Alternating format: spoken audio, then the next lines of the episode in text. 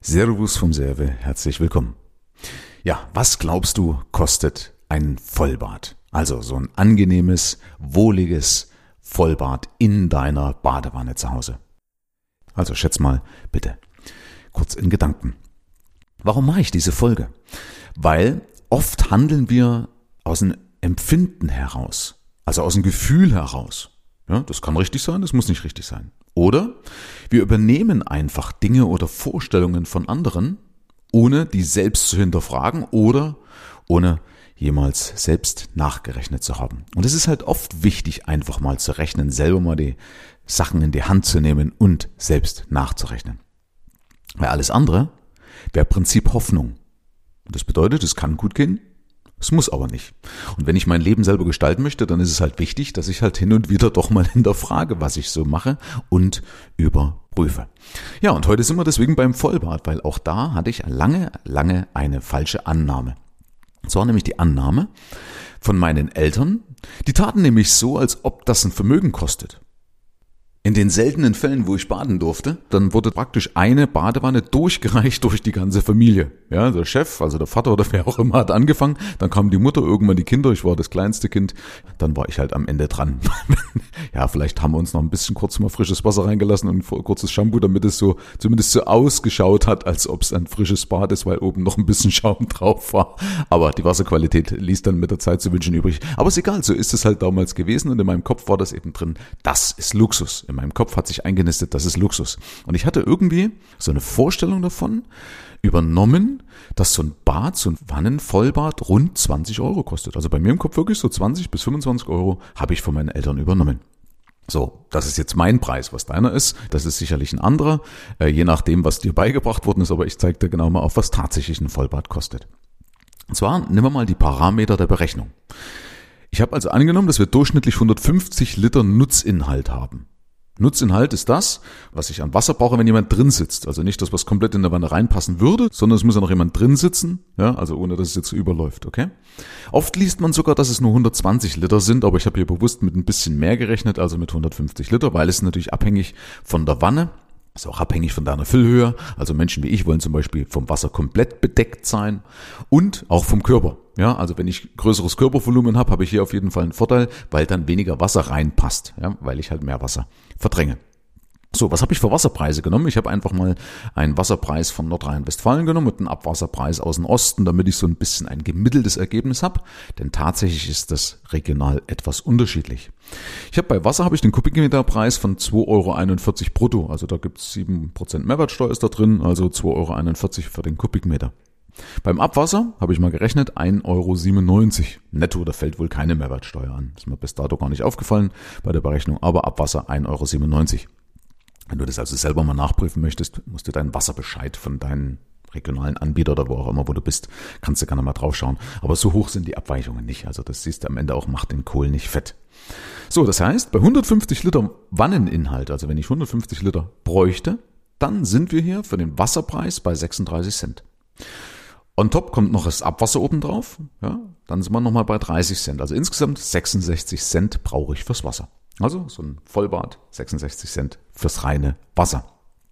Jetzt wollen wir aber ja noch ein warmes Bad, ja. Also so ein kaltes Bad ist ja auch nicht gerade erquickend. Und das ist natürlich auch so ein bisschen von bis. Also der eine mag's warm, der andere mag's siedend heiß. Also es gibt Leute, die können reingehen und dann ist gut. Ja, so stelle ich das eigentlich ein. Oder wenn meine Frau das macht, dann äh, ich würde nach ihr baden, dann brauche ich ungefähr eine halbe Stunde auf dem Wannenrand. dann, dann arbeitest du dich Millimeter für Millimeter langsam in das kochend, gefühlt kochende heiße Wasser rein, ja, und den Rest der Extremitäten sind also alles andere als entspannt, ja, oben auf dem Wannenrand gespreizt, Entschuldigung, aber ich habe gerade so ein Bild, ja, und ich weiß von anderen Leuten, die haben das mal erzählt, dass es bei denen auch ähnlich ist. Also, ich habe sie mal nicht ganz so übertrieben. Ich habe also gerechnet, dass man das Ganze auf 41 Grad erhitzt. Ja, also 41 Grad Wannentemperatur. Mein Jacuzzi läuft auf 39 Grad und das ist sehr, sehr angenehm. Ich habe aber hier bewusst mal ein bisschen heißer gerechnet, weil meistens macht man das Wannenbad ein bisschen heißer. Also habe da auf 41 Grad, also etwas über der Körpertemperatur drüber. Ja? Okay, so jetzt ist noch wichtig, wie hoch war denn die Temperatur des Wassers, bevor ich es erhitzt habe? Ja, weil die Heizkosten, also siehst ich habe ja das sehr genau gemacht, die Heizkosten sehr wichtig, wie viel ich erhitzen muss, also um wie viel ich im Endeffekt erhitzen muss. Ja, das ist ja im Endeffekt ein Unterschied, ob ich jetzt ein Wasser zum Sieden bringen muss, zum Kochen bringen muss oder eben nur hier in Anführungsstrichen auf 41 Grad. Und da ist ja die Ausgangstemperatur entscheidend. Und ich bin bei uns, einfach von uns ausgegangen, sind bei 18 Grad gewesen. Also ich habe gemessen, 18 Grad. Das kann jetzt woanders ein bisschen anders sein und dann weicht das halt ein bisschen ab, aber auch da wirst du sehen, dass es am Ende nicht so kriegsentscheidend ist.